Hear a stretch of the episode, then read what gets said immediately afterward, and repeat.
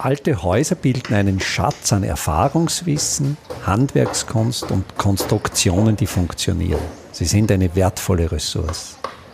Mein Name ist Friedrich Idam. Ich bin Spezialist für historische Bauten und das ist mein Podcast.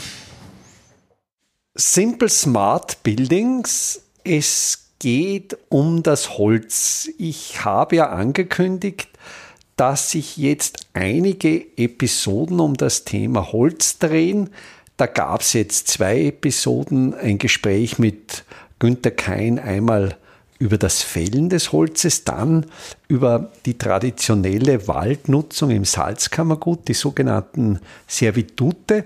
Ich habe dann so eine Solo-Episode eingeschoben, Gedanken über Holzschindel. Es ist natürlich zu diesem großen Holzthema. Ich würde da auch mit dir gern noch einmal so eine eigene Gesprächsepisode zu den Holzschindeln machen. Und heute würde ich aber gerne chronologisch weitergehen. Der nächste Schritt nach dem Fällen des Baumes ist die sogenannte Ausformung. Das heißt, das ist das überlegen, was aus dem Baum überhaupt werden soll.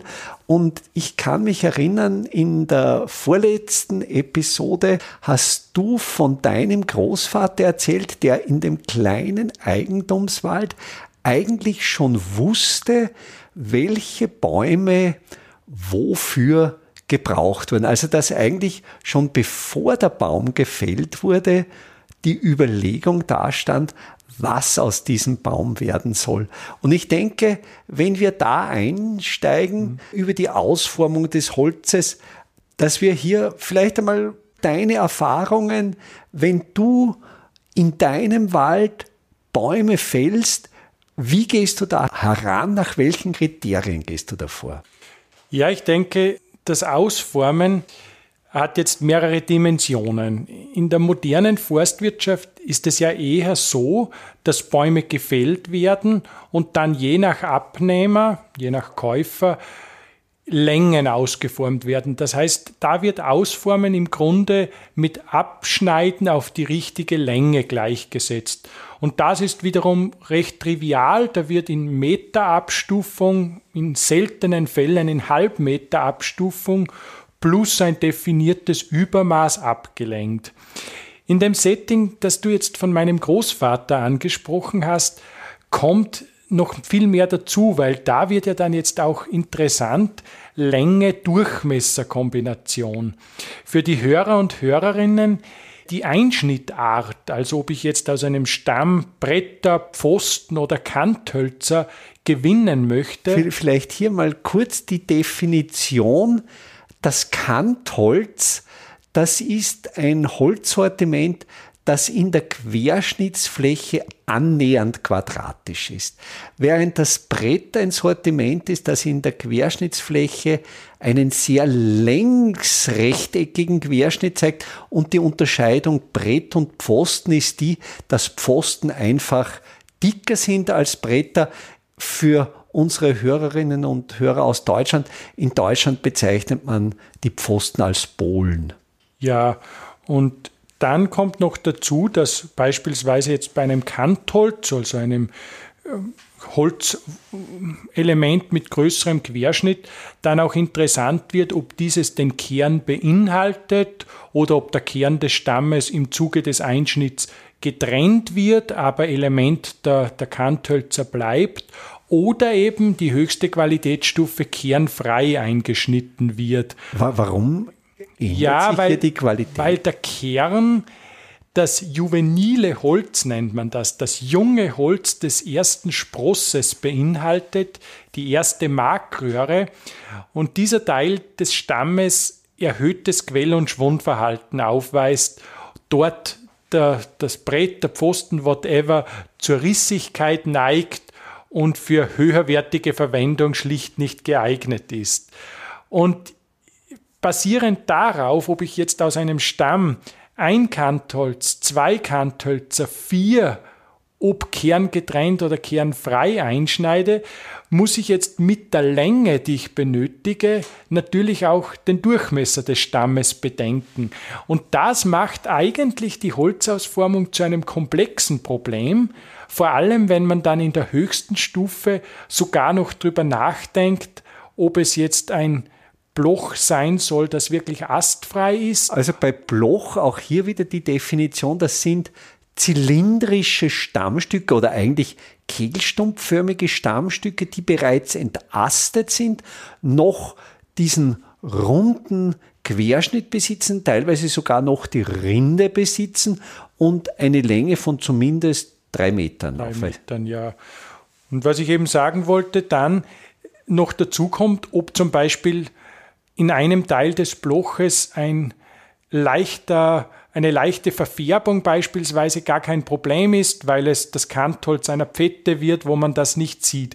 Summa summarum ist die Unterscheidung, ob die tatsächliche Verwendung des Bloches bei der Ausformung bereits zugeordnet ist, was für den kleinbäuerlichen Wald sehr oft der Fall ist, währenddessen in der industriellen Verwendung diese Zuordnung zu einem viel, viel späteren Zeitpunkt erfolgt. Jetzt etwas polemisch gesagt, das Bloch noch nicht weiß, was es wird. Ja, weil in, in diesem kleinbäuerlichen Setting, das du beschrieben hast, ist ja letztlich der Holzfäller, der Ausformer und der Nutzer eine Person. Ja. Es ist ein System der kurzen Wege, also der kurzen Wege jetzt nicht nur im räumlichen Sinn, sondern auch im wirtschaftlichen Sinn, sodass eine Person im Mindsetting mehrerer Personen ist und so eigentlich sehr kurze Gedankenwege. Ja, es ist ja auch vom Ablauf, wenn ich angenommen ein Wirtschaftsgebäude im kleinbäuerlichen Setting errichten möchte, so ist der erste Schritt die Planung des Gebäudes, im zweiten Schritt die Erstellung eines Holzauszuges. Damit meint man, welche Kanthölzer braucht man, welche Pfostenbretter und so weiter und in welcher Menge. Und dann der Einschlag und die Ausformung des Rundholzes. Während im, im industriellen, in der industriellen äh, Umgebung Holz eingeschlagen wird, nach welchen Kriterien auch immer ausgeformt und dann eigentlich erst ja, frühestens im Sägewerk eigentlich eine Auswahl aus der Fülle der Stämme erfolgt. Also da ist, ist Einschlag und unmittelbare Verwendung einfach getrennt. Ja. Und da ist natürlich dieses kleinbäuerliche Setting im Vorteil, weil eine maximale Rohstoffausnutzung möglich wird. Wir gehen ja jetzt immer von dem gängigen System Sägewerk aus. Also dass das Holz, das Bloch in einer meistens Gattersäge oder Blochbahnsäge, da können wir dann später auch noch über Sägen, das wird, denke ich, wird eine eigene Episode werden. Aber es gab hier im Salzkammergut, in dieser Gebirgsregion in den nördlichen Kalkalpen Österreichs, meines Wissens nach wurde bis in die Zeit kurz nach dem Zweiten Weltkrieg von manchen Nutzern das Holz bereits im Wald mit Hilfe der Breithacke auf Kanthölzer ausgearbeitet. Das ist ja jetzt schon mehr als eine Ausformung, das ist ja letztlich schon die Herstellung des Sortiments. Und da denke ich, ist man ja noch näher dran. Da sind ja die, die Wege noch kürzer. Ja, ich kann bestätigen, dass mein Großvater unmittelbar nach dem Zweiten Weltkrieg, er hat damals Haus gebaut und im Anschluss noch ein, einen Stadel errichtet und es für ihn damals günstiger war, das Holz auszuhacken, als es sich schneiden zu lassen, weil der Schnittlohn für ihn eine große finanzielle Belastung bedeutet hätte. Und beim Aushacken entstanden ja dann nicht Kanthölzer mit parallel laufenden Kanten, sondern da wurde ja die ursprüngliche Geometrie des Bloches, das eben im erdnahen Bereich einen größeren Durchmesser besitzt, im Wipfelbereich einen etwas kleineren Durchmesser, wurde ja logischerweise, weil das Hacken ja sehr mühevoll und anstrengend ist, so wenig wie möglich weggehackt. Also man folgte letztlich dem Durchmesser des Stammes und so entstanden Kanthölzer letztlich in der Form eines Pyramidenstumpfes, wo aber gewährleistet war, dass der Faserverlauf eigentlich immer durchgängig war und so Hölzer entstanden, die einerseits bessere statische Werte besaßen und andererseits, wenn man die dann noch klug eingebaut hat, zum Beispiel ein Schrägholz am Dach, also ein, ein Sparren, da kann ja die Auskragung über den Traufbereich nach außen hin zum freien Ende letztlich im Querschnitt abnehmen. Ja, und es kommt hinzu, wie du sagst, dass die natürliche Faser bestmöglich erhalten bleibt. Und das beobachten wir auch hier im Salzkammergut, dass zum Teil vor allem die Sparrenquerschnitte erstaunlich gering ausgefallen sind, wo aber die Dauerhaftigkeit zeigt, dass dies funktioniert. Und da ist sicher mit ein Grund, dass zum einen diese gehackten Kanthölzer verwendet wurden und zum anderen natürlich ein großes Wissen um die entsprechende Holzauswahl gegeben war. Würde man diese Querschnitte in gesägtem Standardrundholz umsetzen, bekäme man sicher mehr Probleme, als dies gegebenenfalls so der Fall ist. Mir fällt jetzt spontan ein, bei Blockzimmerungen wurde ja auch mit solchen letztlich konischen Kanthölzern gearbeitet und damit die Wand nicht schräg wurde, hat man dann abwechselnd einmal das dicke Ende und einmal das dünne Ende auf eine Seite gelegt und so erhielt man bei, bei geringstmöglichen Abfall letztlich ein optimales Ausgangsmaterial. Ist übrigens auch interessant, weil man sich vielfach wundert, warum bei alten Gebäuden die Sparrenquerschnitte liegend orientiert sind wobei das Widerstandsmoment, die Widerstandsfähigkeit gegen Durchbiegung natürlich bei stehenden Querschnitten besser wäre. Aber das hat natürlich mit dieser Arbeitsersparnis zu tun, weil viele Sparren dann einfach nur zweiseitig parallel gehackt wurden dies dann logischerweise die Auflagefläche des Kantholzes ist und das einfach einen liegenden Querschnitt ergibt aber das zwar einerseits von der Statik betrachtet eine ungünstigere Geometrie gegeben ist, das aber von der Festigkeitslehre her betrachtet durch den durchgehenden Faserverlauf wesentlich bessere Festigkeitswerte gegeben haben, die letztlich die ungünstige Geometrie ausgleichen. Ja, so kann man das sicher sehen.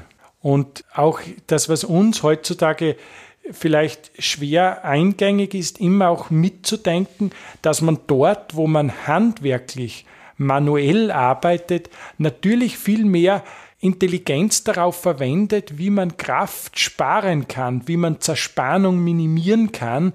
Das ist ja ein, letztlich eine Betrachtungsweise, die uns vollkommen verloren gegangen ist. Man könnte ja fast die Faustregel formulieren, dass im Regelfall Kraftersparnis, Krafteffizienz, letztlich Energieersparnis, fast immer gleichzeitig auch eine Materialersparnis bedeutet. Ja, so kann man das sicher sehen und ist ein Gedanke, der leider jetzt in der sich verschlechterten dem Wirtschaftsumfeld, auch der geopolitischen Lage, vielleicht auch eine Überlegung ist, die an Relevanz gewinnen wird, einfach auch in seinem Tun als Handwerker Materialersparnis und somit Energieersparnis anzustreben.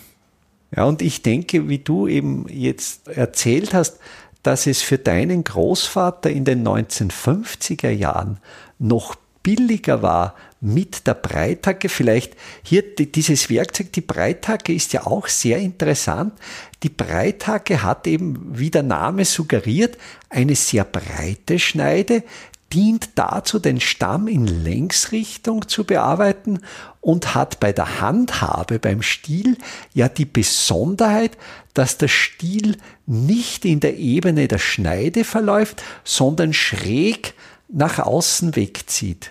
Und es gab dann linke und rechte Breithacken, je nachdem, auf welcher Seite des Stammes man arbeitete. Vielleicht auch als Anekdote, es wurde, um die Hackebene zu anzureißen, ein, ein Schnurschlag äh, durchgeführt, also eine eingefärbte Schnur wurde über den Stamm geschlagen und daher rührt auch äh, das Sprichwort über die Schnur zu schlagen, weil natürlich verböhnt war, mit der Hacke diese Schnurebene zu durchtrennen. Und ist vielleicht auch ein, ein, ein interessanter, eine symbolische Bedeutung, dass man zu viel Material wegnehmen, sozusagen über, über das Maß hinaus äh, zu arbeiten, als über die Schnur zu schlagen bezeichnet. Und letztlich natürlich, um, um, um dieses Thema abzurunden, ich habe vorher schon den Gedanken formuliert, es, es geht um, um die kurzen Wege im Denken, in die, die kurzen Entscheidungswege, aber ein wesentlicher Faktor ist natürlich auch der der kurzen Transportwege. Wenn man nämlich das Holz richtig ausformt, richtig überlegt und dann auf den Sägeeinschnitt verzichtet und das im Wald mit der Breithake bearbeitet, dann fällt ja der Weg ins Sägewerk weg und man kann eigentlich auf kurzem Weg, wenn der Wald des kleinen bäuerlichen Betriebs in der Nähe des Hofes ist, mit kürzesten Wegen das Holz vom Wald dorthin transportieren, wo es letztlich eingebaut wird. Ja, und implementiert auch, dass kein unnötiges Volumen transportiert wurde weil sozusagen nur der, der Nutzholzanteil wirklich dann zu den Gehöften gebracht wurde. Und vielleicht auch interessant aus forstwirtschaftlicher Sicht gibt es ja mittlerweile im Zuge des Ganzbaumverfahrens, also wo ein Baum gefällt wird und mit dem Astwerk der ganze Baum genutzt wird, das Problem, dass zu viel Biomasse aus dem Wald entfernt wird. Und in diesem historischen Setting wurde sozusagen all das, was man an Biomasse nicht nutzte, im Wald belassen und das hat ökologische Vorteile. Jetzt werden sich unsere Hörerinnen und Hörer vermutlich denken, dass diese Gedanken möglicherweise schon sehr romantisch sind. Die vorher formulierten Gedanken mit dem Aushaken, da sind wir ja auch wieder in einem Technologiebereich, ja, auch hier stellt sich die Frage, wie bei den Holzschindeln, das ist ja nicht einmal mehr mittlere Technologie, das ist ja wirklich Lodek, wobei andererseits ja doch erhebliche handwerkliche Fertigkeiten. Ich kann mich erinnern, ich habe einmal für eine Holzdecke in meinem jugendlichen Enthusiasmus noch ein Kantholz ausgelegt. Das ist mir nicht so leicht gefallen, wobei ich dann schon gemerkt habe, nach so einem Tag Hacken, man kommt schon hinein. So wie ist dein Eindruck? Überschätzt man die Schwierigkeit dieser Handwerkstechniken? Unterschätzt man sie? Also was man, glaube ich, tendenziell unterschätzt, ist schon der Kraft- und Energieaufwand. Was man überschätzt, ist sicher die, die Zeit, die man benötigt. Also ich habe das noch bei meinem Großvater gesehen. Wer so eine Breithacke zu führen versteht, das geht schon zügig voran. Und ich, ich habe selber erlebt, ich, ich habe mir das dann doch nie angetan und habe mal ein da ist ja oft dann bei der bäuerlichen Holzfällerei der Fall, dass ein Bloch besonders schön ist, ein Stammstück, wo man dann sagt, das behält man sich für Tischlerzwecke auf. Und, und wo ich dann mit der Motorsäge Pfosten ausgeformt habe, was übrigens eine wirkliche Benzinschlacht ist. Und der Großvater nebenbei mit der Breithacke sich Stücke zugerichtet hat. Und da ist nicht viel Geschwindigkeitsunterschied. Also das war für mich wirklich beeindruckend aber mit wesentlich weniger Kraftstoff. Deutlich. Und natürlich denke ich, war diese Arbeit mit der benzingetriebenen Kettensäge auch für dich durchaus anstrengend, aber du hattest natürlich auch den Genuss des Einatmens der Ausstoß. Aber, aber letztlich hat ja dein Großvater mit dem Hacken, das ist ja ähnlich so wie es ich vom Steine zu richten kenne, es ist eine Bewegung, von der schon der ganze Körper erfasst ist. Also nicht nur die Arme, das ist der ganze Körper, letztlich auch ein Training. Und vielleicht, wenn man jetzt diesen kühnen Gedanken formuliert, vielleicht ist es doch eine Zukunftsstrategie, wenn man an die zusammenbrechenden globalen Lieferketten denkt, zumindest jetzt zum Zeitpunkt unseres Gesprächs. Wir sind gerade jetzt im März 2022.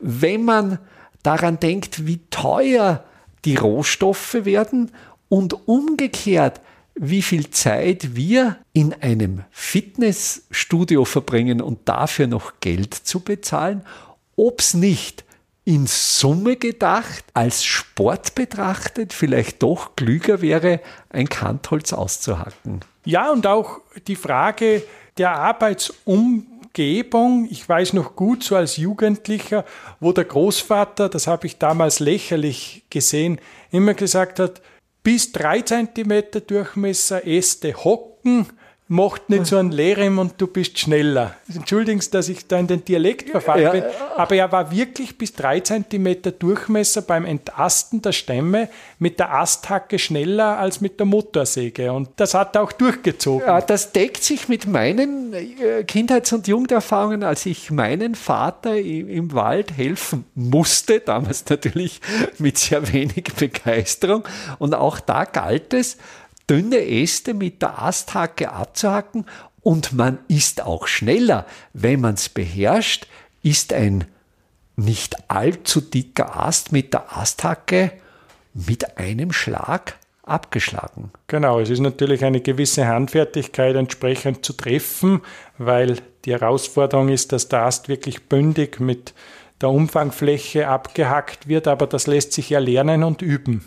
Und da fällt mir schon wieder ein Thema für eine Episode ein vom Schärfen der Hacken. Wunderbar. Günther, ich danke, danke dir für das, sehr. danke für das Gespräch. Einfache, aber schlaue Handwerkstechniken können Sie jetzt auch in der Praxis erlernen. Im Rahmen der Kulturhauptstadt Europas 2024 Bad Ischl bieten wir Ihnen im Salzkammergut heuer Workshops zu Arbeitstechniken der Simple Smart Buildings an. Es wird dabei ums Kalkbrennen, Kalklöschen und den gekonnten Umgang mit Kalkmörtel gehen. Sie lernen, alte Kastenfenster wieder instand zu setzen und besuchen Häuser, die von ihren Besitzern renoviert worden sind. Zum Abschluss der Workshop-Reihe im Herbst 2024 können Sie von international renommierten Profis die Lehmbautechnik in Theorie und Praxis lernen. Wir würden uns freuen, wenn wir Sie für den einen oder auch für mehrere Workshops begeistern könnten. Alle Termine, den Workshop-Folder zum Download und den Link zur Anmeldung finden Sie auf der Startseite meiner Website www.idam.at.